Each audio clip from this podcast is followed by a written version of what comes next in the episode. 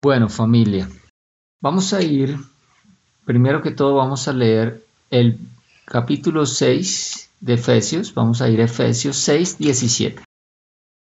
Pónganse la salvación como casco y tomen la espalda del Espíritu. Ah, la espada del Espíritu, la cual es la palabra de Dios. La palabra de Dios, la espada del Espíritu.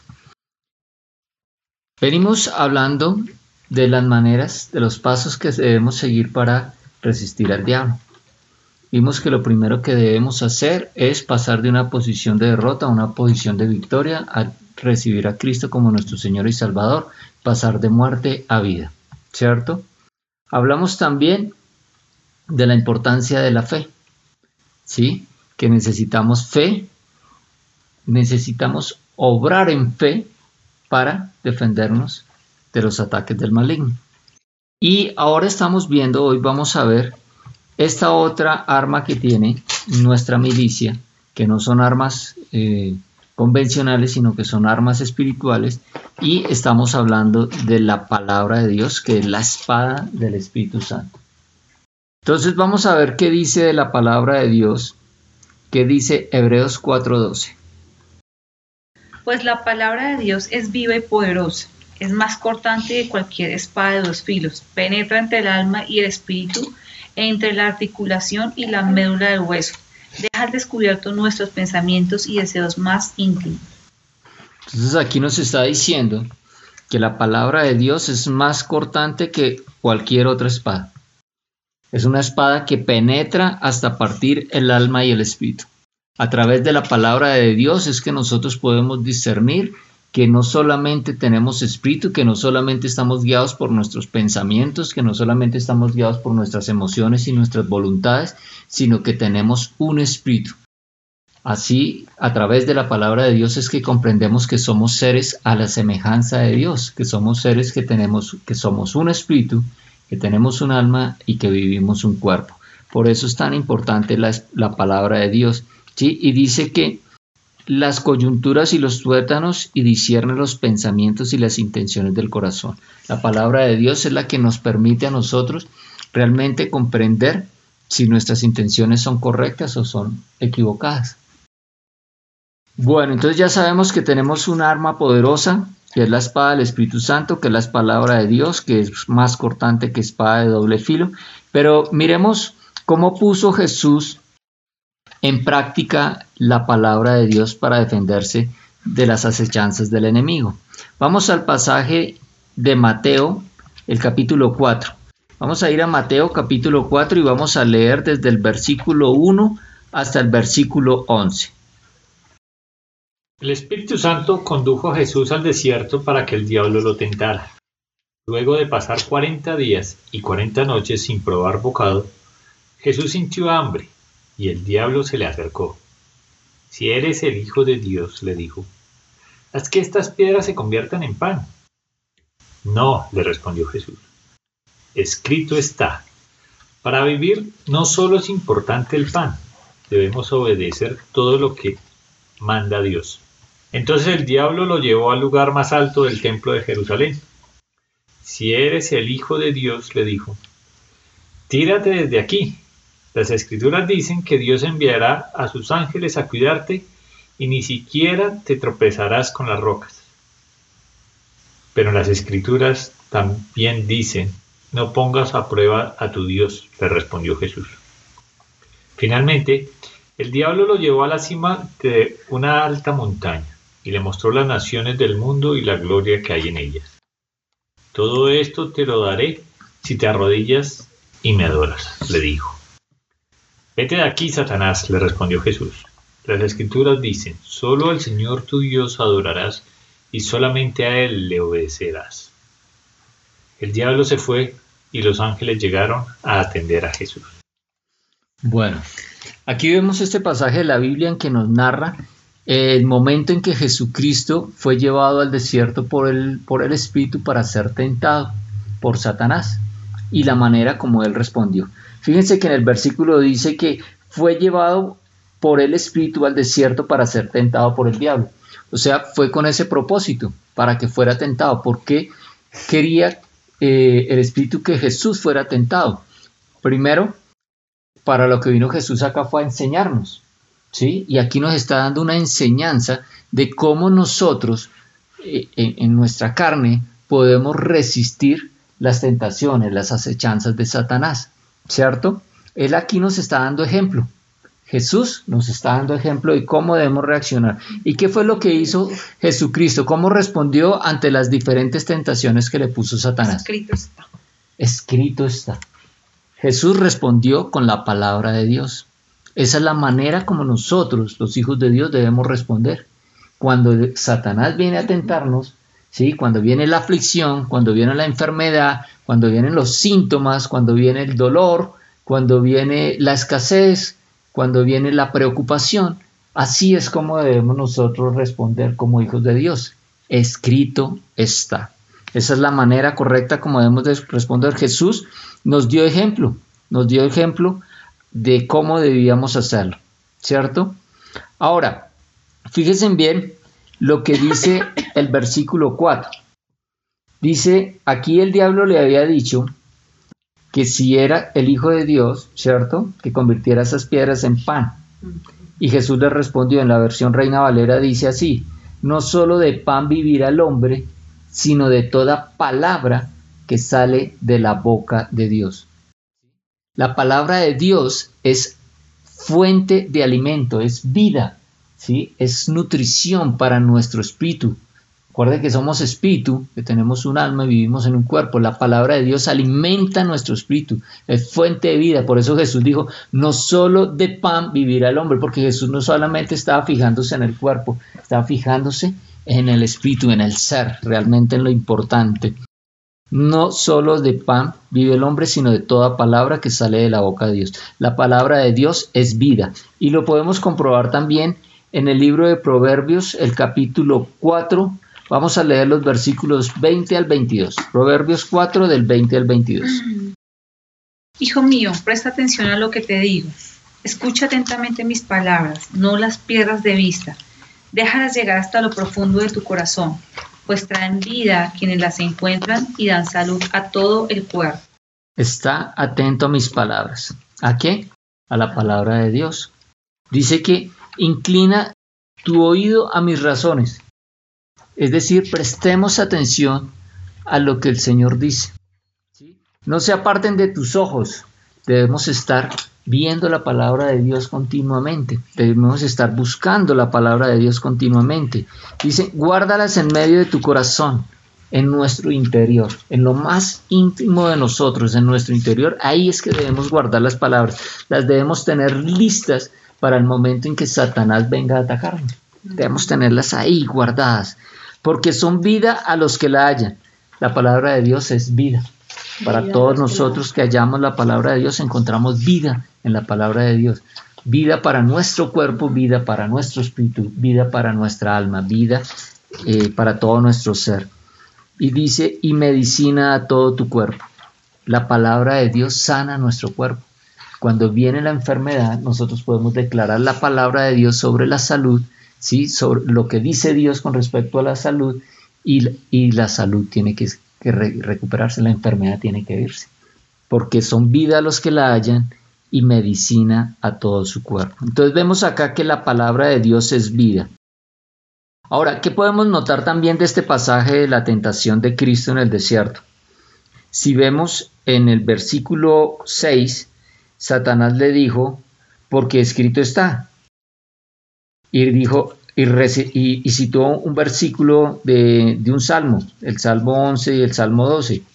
A sus ángeles mandará cerca de ti y en sus manos te sostendrán para que no tropieces con tu pie en piedra.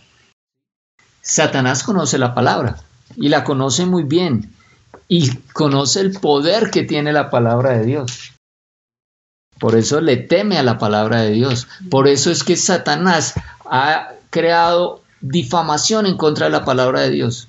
Por eso es que Satanás busca que las personas no crean en la palabra de Dios, que hace que las personas eh, cuestionen la palabra de Dios, porque Satanás conoce el poder que tiene la palabra de Dios.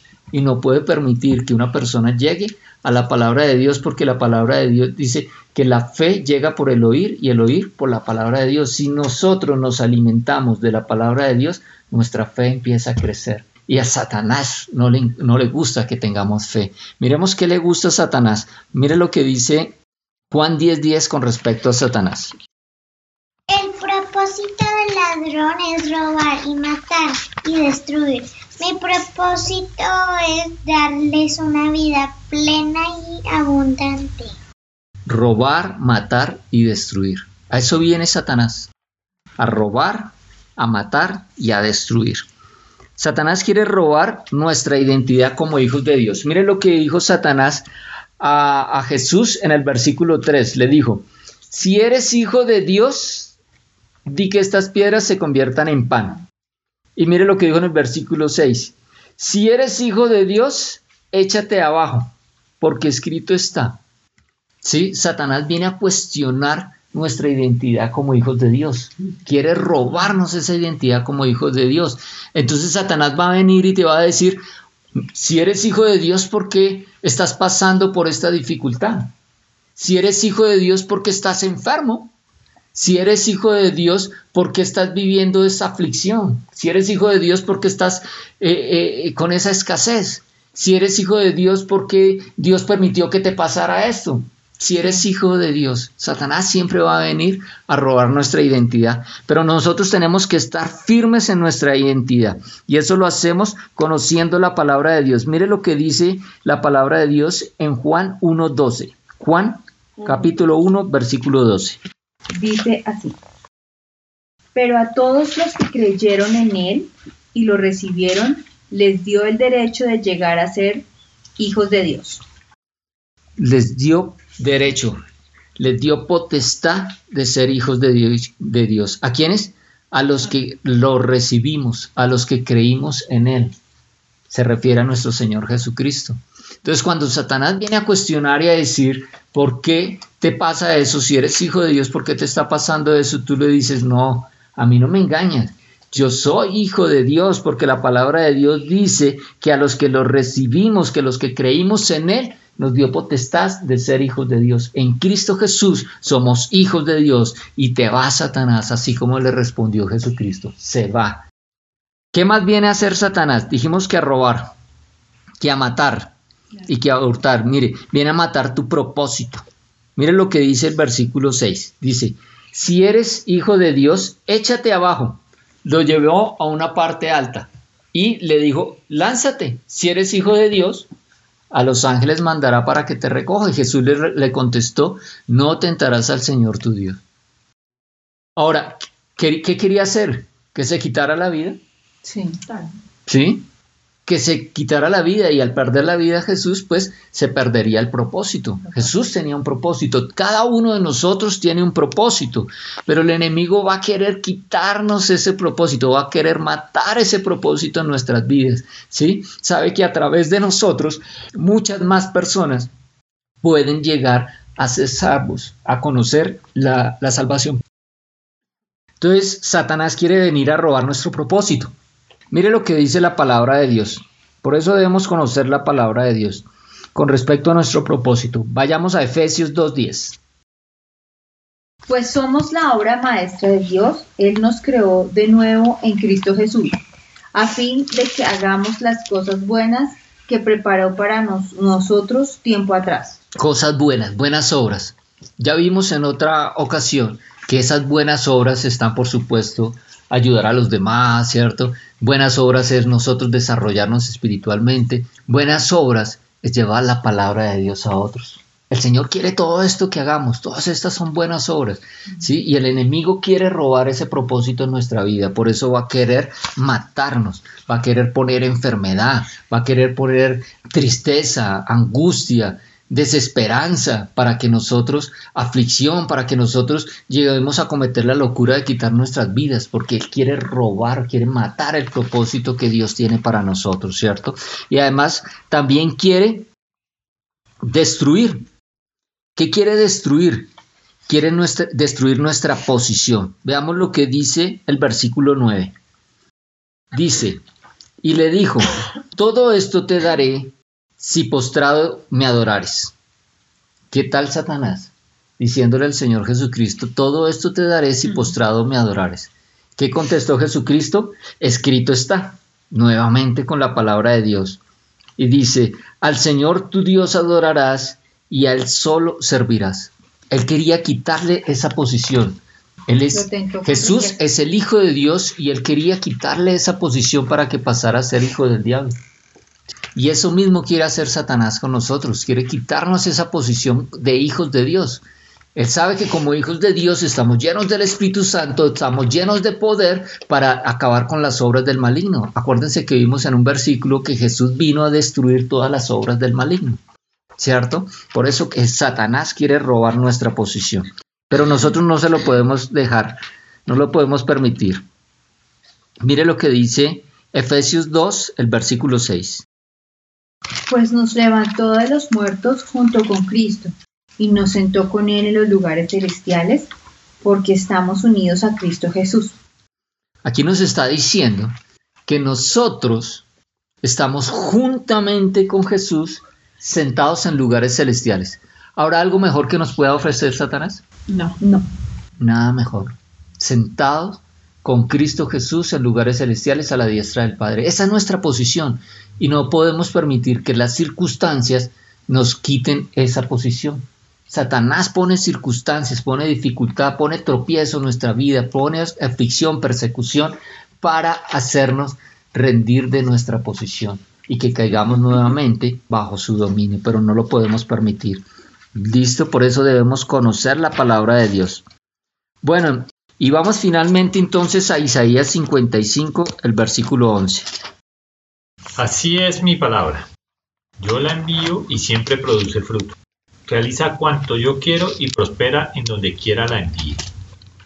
Así es la palabra de Dios. Siempre realiza fruto. Nunca vuelve vacío y hace lo que para lo que Dios la envió. Cuando nosotros utilizamos la palabra de Dios, nunca regresa vacía siempre obtiene para lo que Dios la envió. Si el Señor nos dio su palabra para, para que podamos tener salud, tenemos salud. Si tenemos, Dios dio su palabra para que tengamos prosperidad, tendremos prosperidad. Nosotros debemos declarar la palabra de Dios y la palabra de Dios nunca volverá vacía, siempre logrará para lo que Él la envió. Bueno, y mira, terminamos entonces con el versículo 11. El versículo 11 de Mateo 4. Dice, en esta versión la Reina Valera dice, el diablo entonces le dejó y he aquí vinieron ángeles y le servían. Cuando Satanás viene y nosotros estamos parados en la palabra de Dios, estamos firmes, estamos aferrados a Él, la tenemos guardada en nuestro corazón, nos defendemos de Él y Él huye. Él se va. ¿Y saben qué? Vienen ángeles y nos sirven. Padre amado, te damos gracias por tu palabra, porque tu palabra es verdad, porque tu palabra es espada más cortante que espada de doble filo, Señor. Gracias porque tu palabra, Señor, está en nuestra boca de continuo, de constante, Señor, para defendernos de las acechanzas del enemigo. Te damos gracias, Señor, por el poder que nos das a través de tu Santo Espíritu y por el poder que nos otorga tu palabra. Te damos las gracias en el nombre de Cristo Jesús. Amén. Amén.